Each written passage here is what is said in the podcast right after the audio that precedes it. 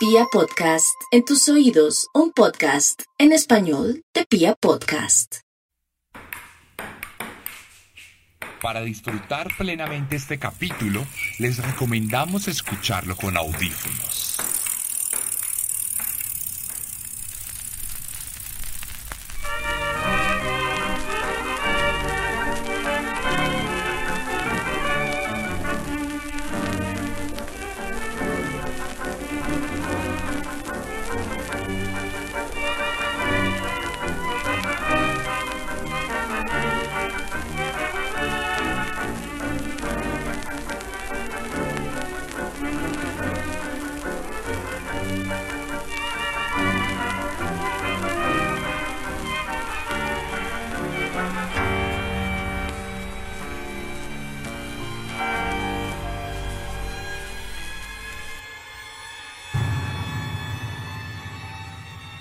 La memoria colectiva se construye a partir de las historias que pasan por nuestras generaciones a través de narraciones, cuentos y anécdotas.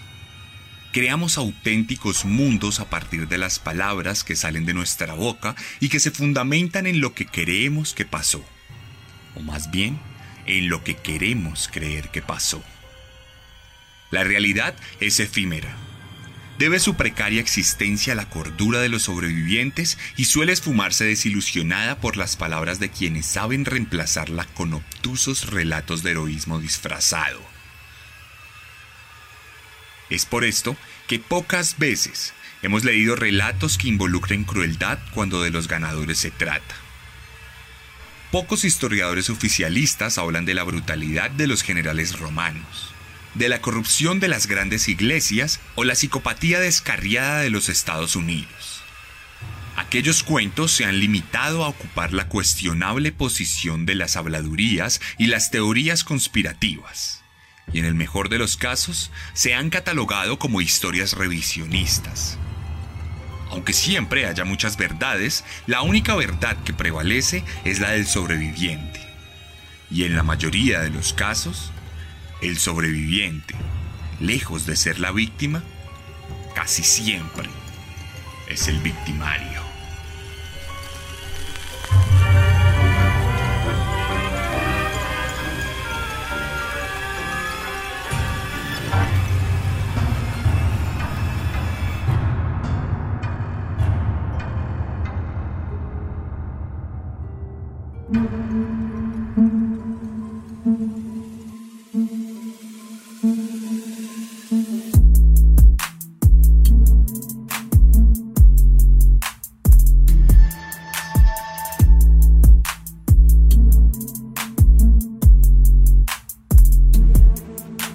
Bienvenidos a Un Día de Furia, un programa de los mismos creadores de Serialmente. Una experiencia sonora que busca ir más allá que el podcast promedio y cuyo objetivo es adentrar a los oyentes en las entrañas más escabrosas de las peores masacres de la historia. Un Día de Furia, mucho más que un podcast.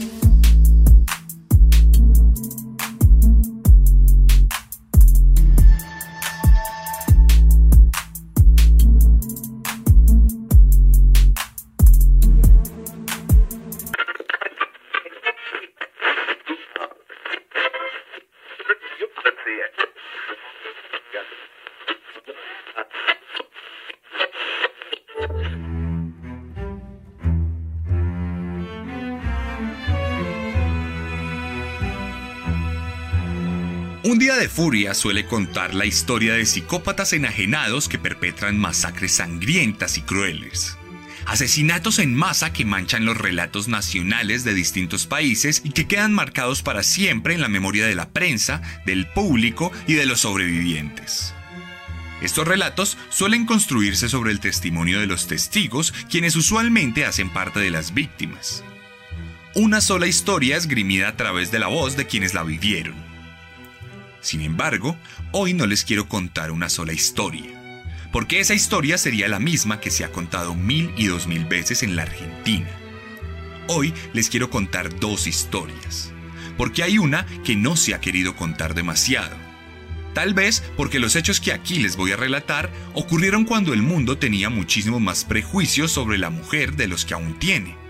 Tal vez porque la venda de la misoginia todavía no había comenzado a incomodar los ojos de la sociedad, o simplemente porque quien nos relató esta historia es el único que vivió para contarla. Por eso, hoy más que nunca, les pido que se queden conmigo hasta el final. Porque hoy, yo mismo seré quien redefina la precaria realidad que se fortaleció con chistes, canciones y habladurías.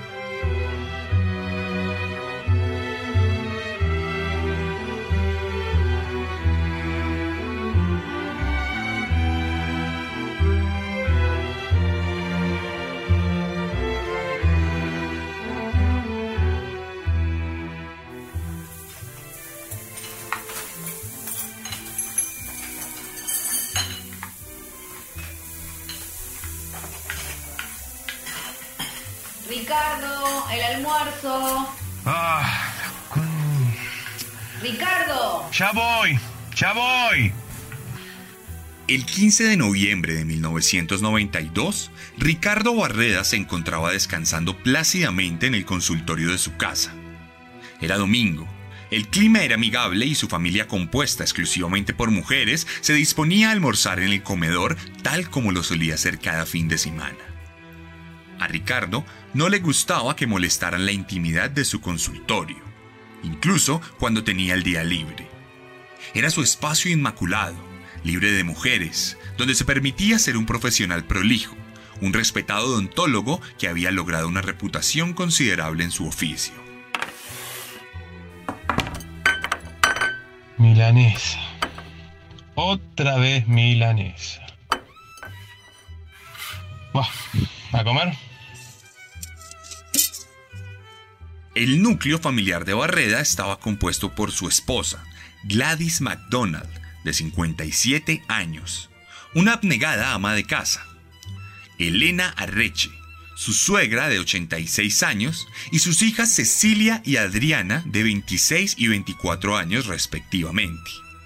Todos vivían en una cómoda casa en la calle 48 entre 11 y 12 de la ciudad de La Plata, en Argentina.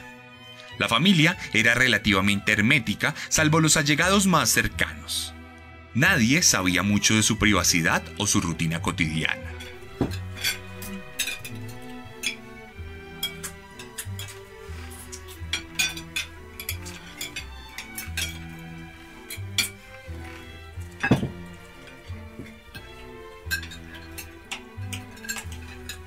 La infancia de Barreda estuvo marcada por la violencia.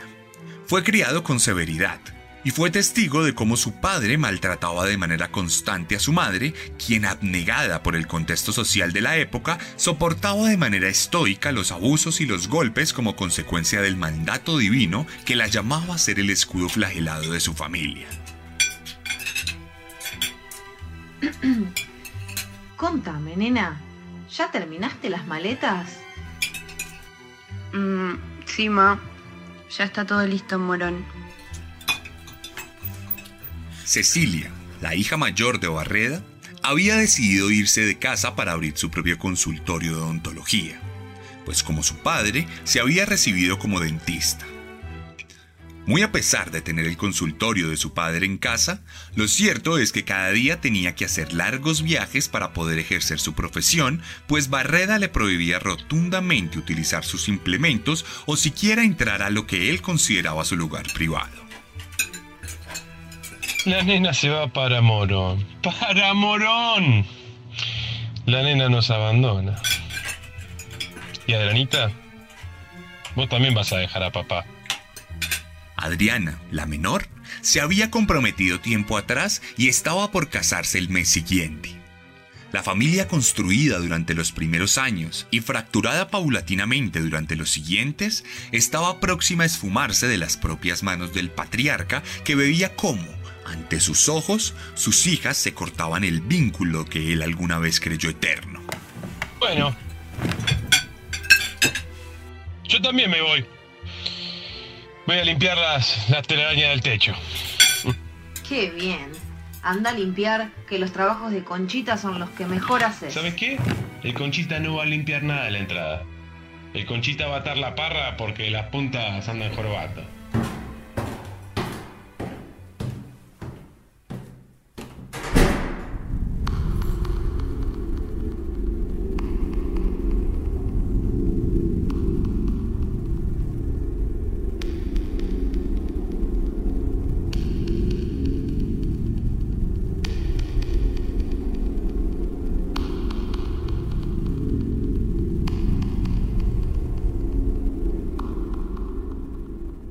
Barreda se fue al garaje de la casa a buscar una escalera plegable.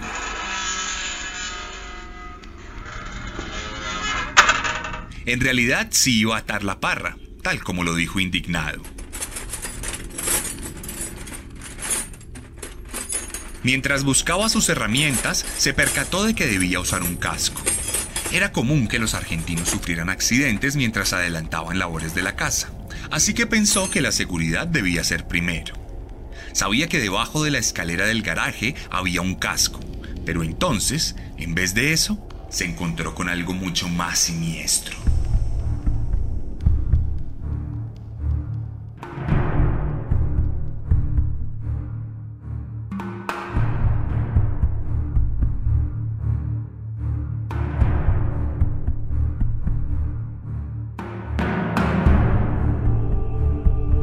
Entre las cajas viejas y los archivos odontológicos obsoletos reposaba una antigua escopeta Víctor Sarrasqueta calibre 16, forjada muchas décadas atrás, la cual le había regalado su suegra hace algunos años para que se fuera de casa. Pero ese día, la cacería no sería de animales silvestres. Ese día no sería una práctica cultural e inofensiva. Ese día, los demonios que dominaron la vida de Barreda en secreto salieron a flote y le hablaron al oído.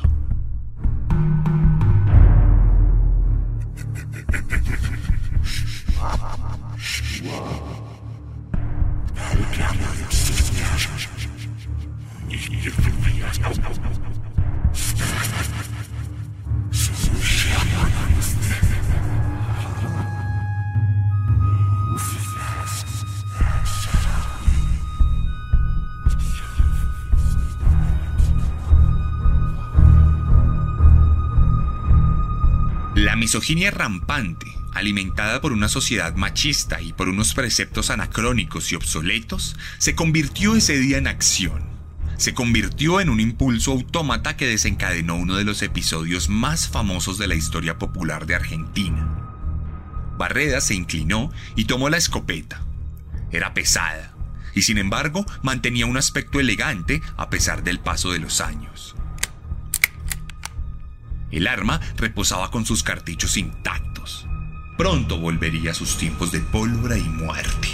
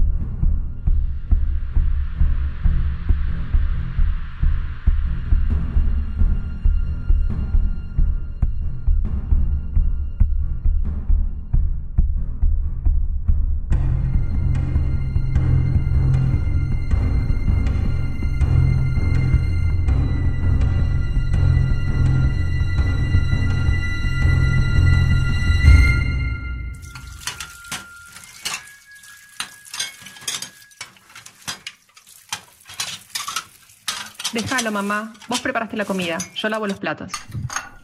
No se me quita nada, nena.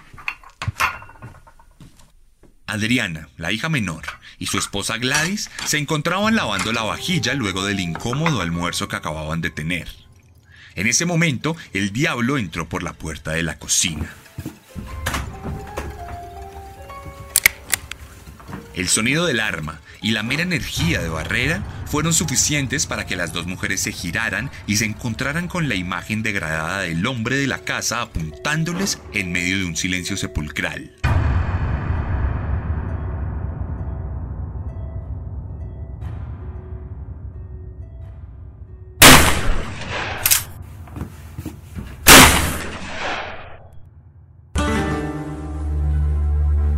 Barreda arremetió contra su esposa. Le disparó en la parte lateral de su estómago y cuando ésta cayó dio un paso adelante y la remató en el suelo con un disparo al centro de su pecho.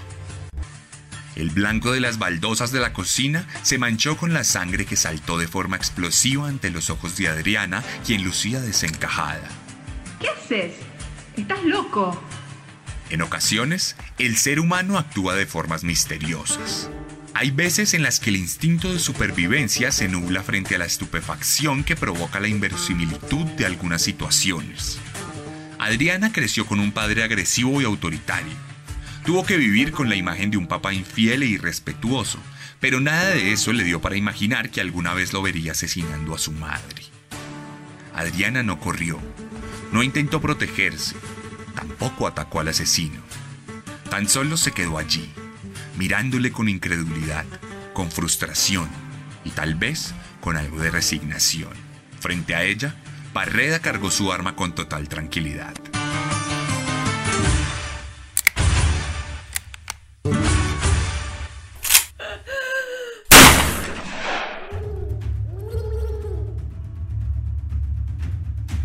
Barreda disparó al cuello de su hija menor, su favorita, la única por cuya muerte mostraría algo de arrepentimiento más adelante. La joven cayó al suelo al lado de su madre.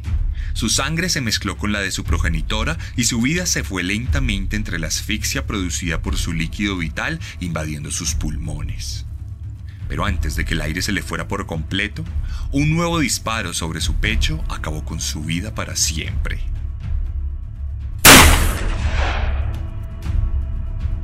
La cocina se había convertido en una carnicería.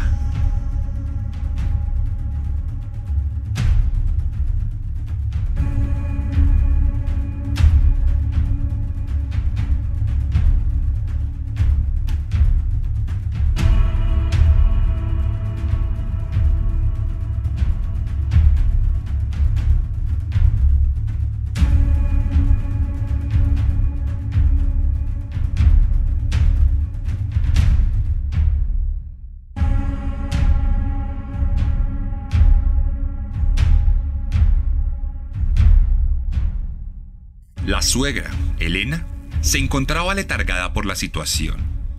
Había escuchado unas fuertes detonaciones que la llevaron a levantarse del sofá y a dirigirse a la cocina. No entendía nada.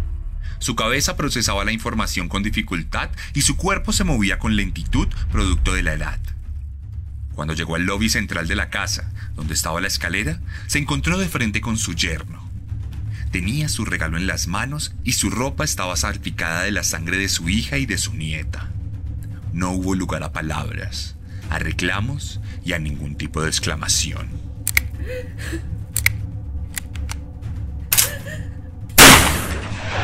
La bala impactó el brazo de la octogenaria. Producto del shock, la mujer cayó al borde de las escaleras. Temblaba, obnubilada por la situación en un silencio lamentable que no hacía más que facilitar la tarea del cobarde de la casa. Elena también fue rematada en el pecho. Barreda volvió a recargar.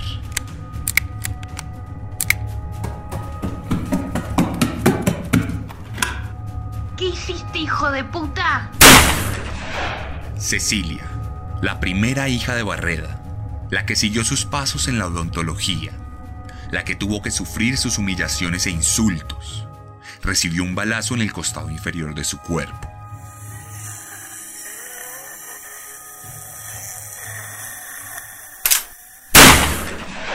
Luego, de rodillas, recibió un nuevo disparo en uno de sus senos. Seguía respirando.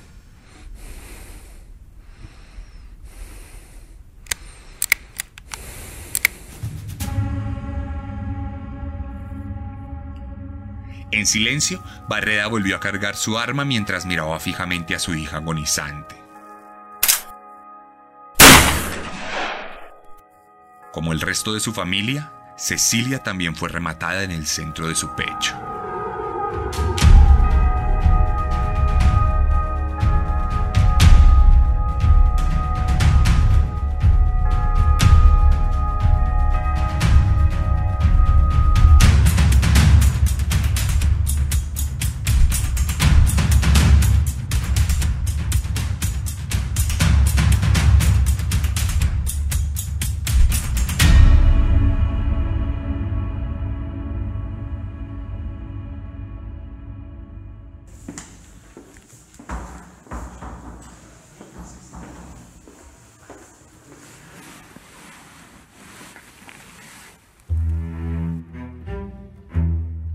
Barreda descansó por unos minutos en la sala de estar. Miró a su alrededor y se despidió de su familia. Pasaron varios minutos sin que nada nuevo ocurriera y luego se levantó y recorrió la casa entera, desorganizándola. Por todas las habitaciones, los cajones fueron abiertos y las ropas expulsadas con violencia. Los muebles se movieron con fuerza y algunos electrodomésticos fueron tirados al suelo con agresividad. Al caos sangriento se sumó la escenificación simplona de un intento de robo.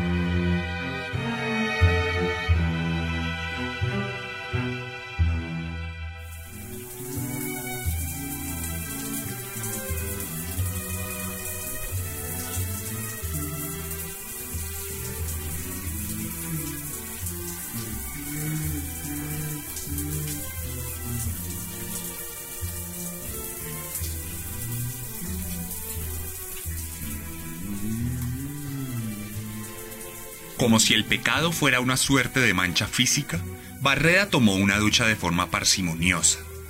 Probablemente, dentro de su cabeza misógina, el agua sería suficiente para limpiar lo que había hecho, más allá de que sirviese para eliminar de manera parcial alguna prueba de su autoría de los asesinatos.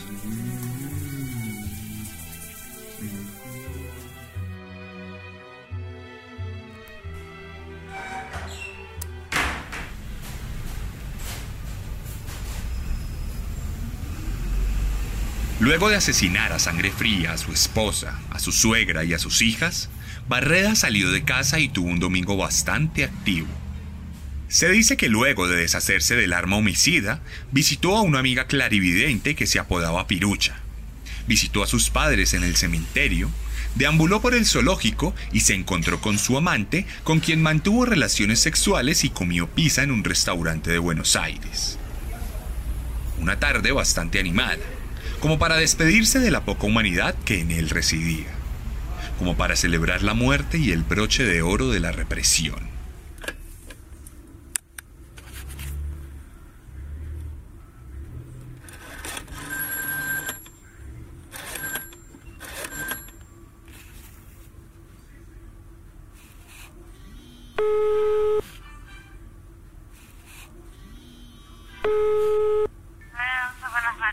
Buenas noches. Sí, eh, entraron a robar a mi casa, hay muertos y están los cuerpos ahí.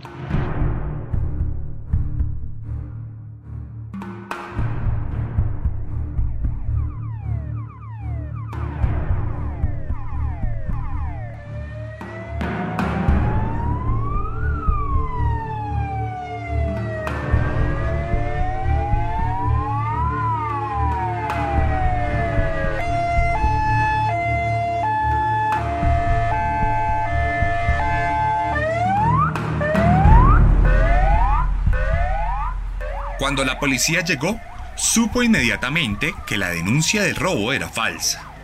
El desorden era premeditado. La desconexión del denunciante con las víctimas era absoluta y las versiones no concordaban de manera precisa. Barreda nunca mostró tristeza. Se limitó a fumar y acariciar al perro de la casa, mientras los investigadores levantaban los cuerpos de las mujeres. Entonces, uno de los detectives ofreció el código penal al asesino haciendo énfasis en un artículo que planteaba la posibilidad de la inimputabilidad de la demencia pasajera. Entonces, el subcomisario le ofreció al odontólogo impunidad a cambio de que le contara qué había hecho con la escopeta.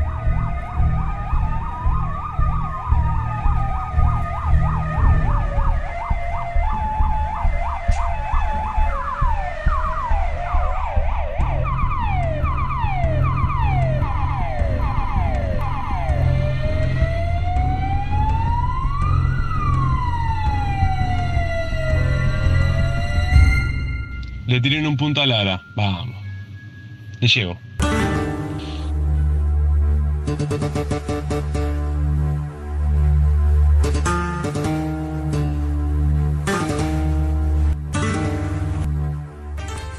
El día de furia de Ricardo Barreda terminó con una confesión, pero dio inicio a un sonado juicio que se incrustó en la cultura popular de Argentina. La historia que aquí les conté tiene incongruencias, principalmente porque se trata de la versión del asesino y porque no hay víctimas sobrevivientes que puedan corroborarla. Por eso se habla de que al odontólogo lo trataban de conchita, cuando no hay absolutamente ninguna evidencia de que hubiera episodios de maltrato contra su persona.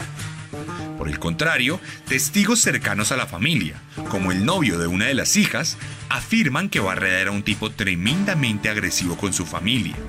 Sometía constantemente a humillaciones a su esposa, a quien le era infiel, y a sus hijas, a quienes ofendía. Se dice, por ejemplo, que Cecilia no tenía derecho a utilizar el consultorio de papá, a pesar de compartir su vocación. Es por esto que se iría a montar su propia oficina al otro lado de la ciudad.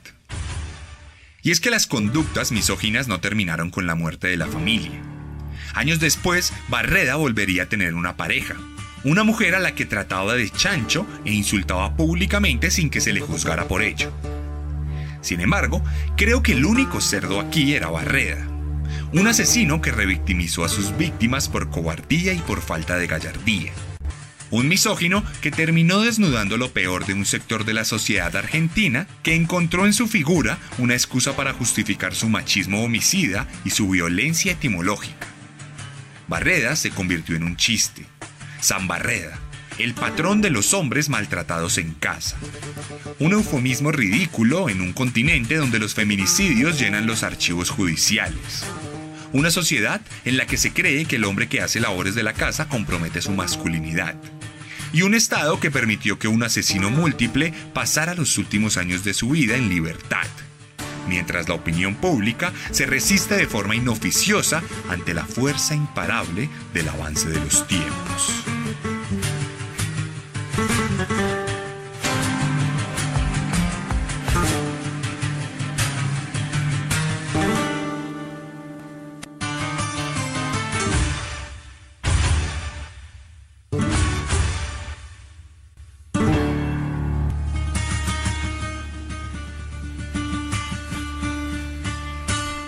Este capítulo no hubiera sido posible sin la contribución de una colega brillante que me ha enseñado mil cosas.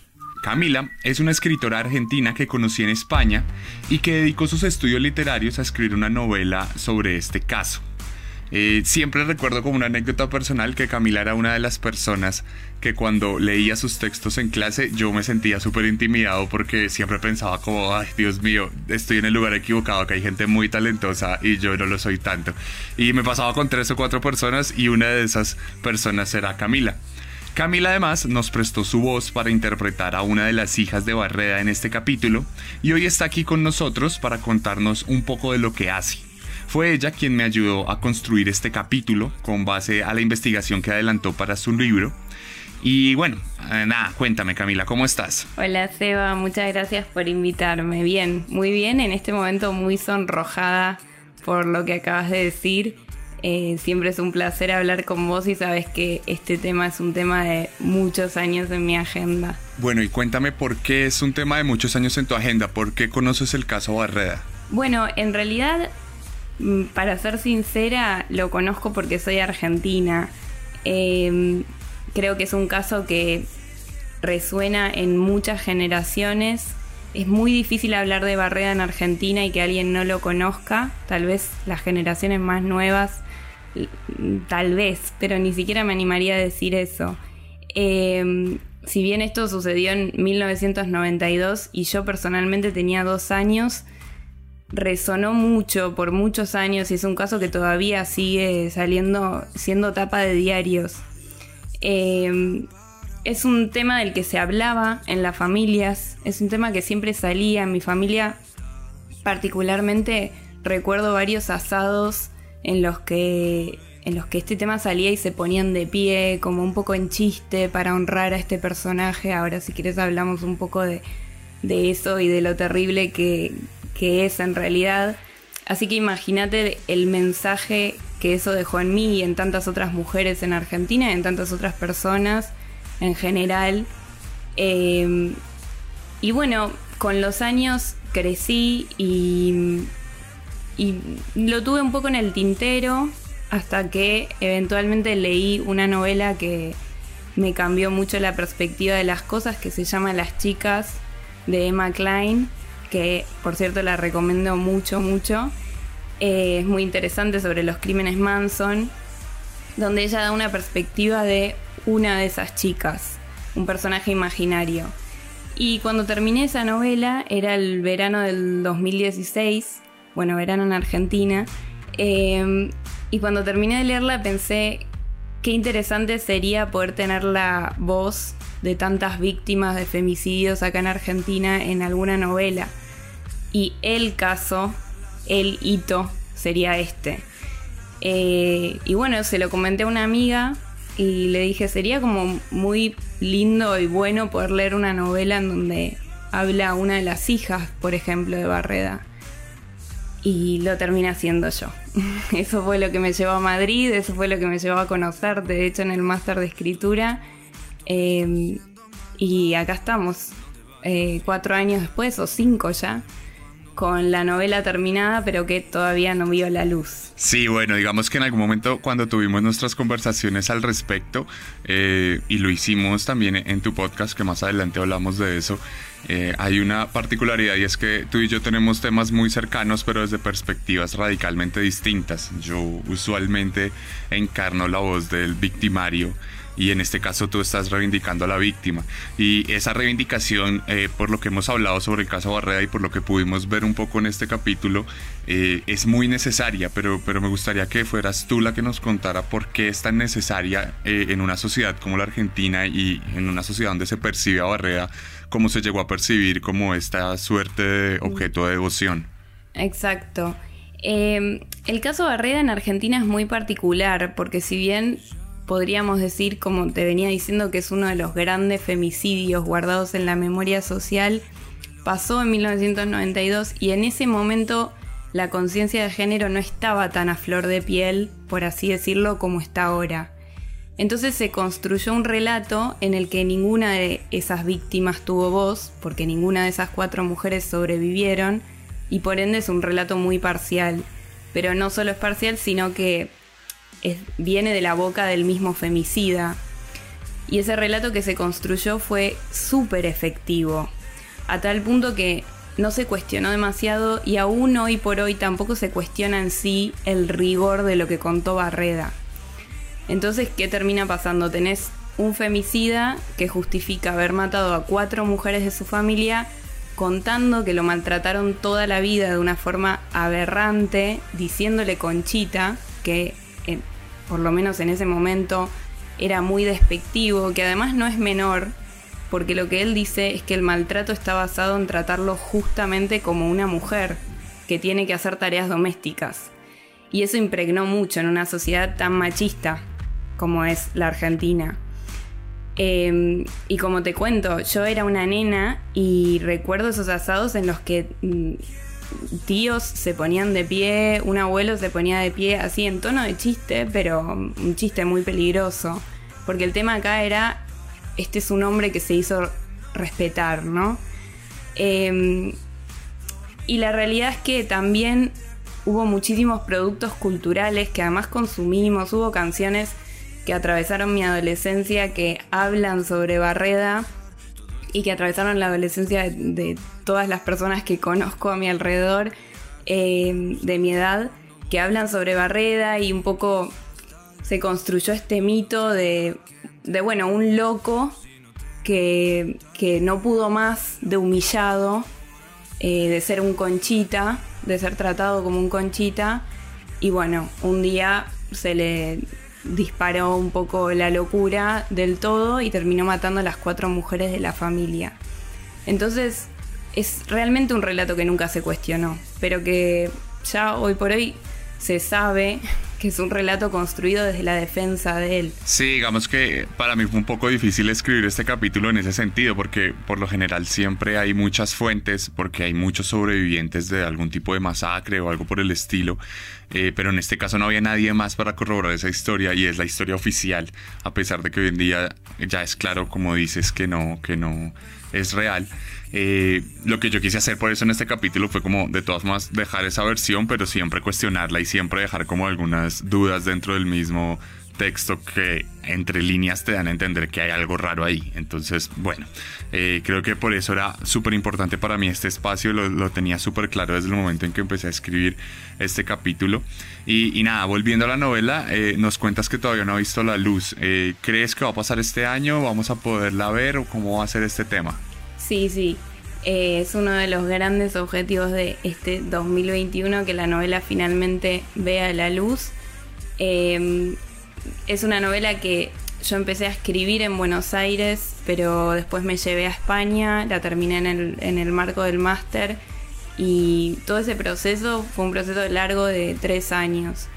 Em, el año que pasó mm, fue un año de revisión de la novela y bueno, fue un año también eh, de muchos otros proyectos, pero la novela es el principal y espero, espero que vea la luz hacia mitad de año, tal vez septiembre, octubre.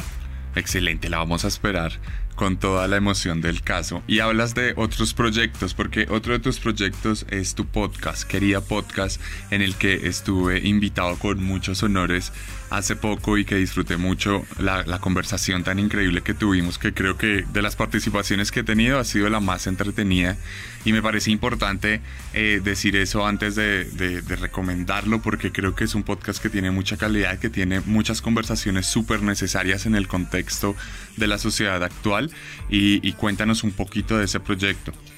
Sí, querida, eh, querida podcast surge también de, mi obsesión por los relatos, en realidad, y la pregunta esta de quién narra y quién se hace personaje cuando narra y cómo nos hacemos personajes. Así que en realidad es una línea que también viene de la mano con la novela. Eh, esto que comentabas, que hablamos en el episodio, que por cierto se llama En la boca del lobo, e invito a toda la gente que nos está escuchando a que lo escuchen. Eh, para mí también fue un honor hacer esa entrevista y fue muy divertida. Eh, hablábamos ahí un poco de que mm, estábamos escribiendo desde dos lugares opuestos, ¿no? Lo que decías al principio. Yo creo que tenemos muchos roles en nuestras vidas y nos contamos muchas historias. Y en Querida Podcast exploro un poco a través de entrevistas cuántas voces podemos llegar a tener y qué implica eso, qué significa pensarnos como protagonistas de tantas historias que atravesamos en nuestras vidas y también historias que leemos y que vemos. Entonces, en el caso que estamos hablando de Barreda, por ejemplo, no es lo mismo contar una historia, por supuesto, desde el punto de vista de Barreda, que contarla desde el punto de vista de una de, sus víctimas. Em, no es lo mismo, es por decir algo chiquito, quiero decir, no es lo mismo, pero también resignifica todos los personajes, eh, el tiempo, el espacio, y creo que eso lo hacemos todo el tiempo. Entonces, un poco por ahí nació Querida Podcast y en cada episodio son todos muy distintos y en cada episodio invito a alguien experto en algo eh, o experta en algo a que cuenten, bueno, qué rol ocupamos, eh, qué rol ocupamos cuando tenemos que ponernos en la, en la voz de un victimario, como en tu caso, pero quiénes somos también en el lenguaje no verbal, quiénes somos cuando salimos a la calle a manifestarnos por algo, quiénes somos cuando hablamos distintos idiomas, en fin, es un abanico de una caja de Pandora. Es súper interesante porque además lo he escuchado, o sea, lo digo de toda fe y con total sinceridad. Es un muy, muy, muy buen podcast, muy entretenido. Y si ustedes lo quieren escuchar, Camila les va a contar ahora mismo dónde lo pueden escuchar porque ya tiene varios capítulos al aire. Así es, está. Eh, antes que nada tenemos una página web que pueden visitar que es queridapodcast.com. Eh, y de hecho todavía estamos subiendo los episodios ahí pero de todas formas estamos en Spotify, Google Podcasts, Apple Podcasts, muchísimas plataformas, esas son las tres que menciono porque son las tres grandes, em, pero como les decía también siguen, siguen estando en la página. Es algo que tal vez ahora discontinuemos, pero por ahora están todos ahí. Eh, a día de hoy ya hay ocho episodios subidos y estamos haciendo un breve paréntesis hasta el 19 de enero pero el 19 de enero volvemos a arrancar con, los siguientes episodios. Bueno, entonces ahí lo tienen para que lo escuchen, querida podcast, estoy seguro que les va a abrir la mente en muchos aspectos. Y nada, Camila, me encantó tenerte aquí. Eh, fue un placer absoluto para mí que hicieras parte de este capítulo de Barreda. Lo tenía claro desde que elegí como uno de los casos que quería contar. Sabía que quería contar con tu participación. Gracias por prestarnos tu voz para este capítulo. Gracias por contarnos tantas cosas desde tu perspectiva al final del relato. Y nada, eh, espero verte pronto y de verdad, eh, gracias por tu eh, participación acá. Gracias a vos, Eva, gracias por darme el espacio y gracias también por abrir este canal a escuchar nuevas voces y distintas voces.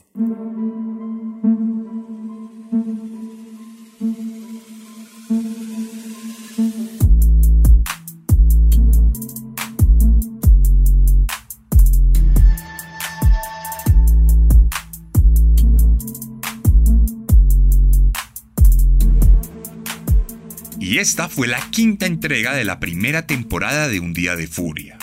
Una propuesta narrativa y auditiva de Pia Podcast y su servidor, Sebastián Camelo. Si este podcast les gustó, la primera recomendación que les voy a pedir es que lo compartan, que lo muestren en sus redes sociales y que se lo muestren a sus amigos, a sus familiares y a todo aquel que quiera llevarse una experiencia increíble con esto de los podcasts. Si les gusta mi forma de narrar, les recuerdo que tengo varios libros disponibles para ustedes. Descenso, mi primera novela, y Carne, mi primer libro de relatos. Así como el cómic Herederos de Caín, que retrata los peores asesinos seriales de la historia. Si quieren adquirir estos productos, pueden escribirme en mi Instagram arroba elarracadas arroba el guion bajo guion bajo arracadas, donde también podrán conseguir merch de Serialmente. Si están en México, todo esto lo pueden conseguir a través de Chunchos, arroba chunchosmx, y les llegará a su casa en el país azteca. Por último, recuerden pasarse por mi cuenta por si quieren ver también algunas cositas en historias y en la publicación de Barreda, fotos, videos y algunas cosas que pueden interesarles.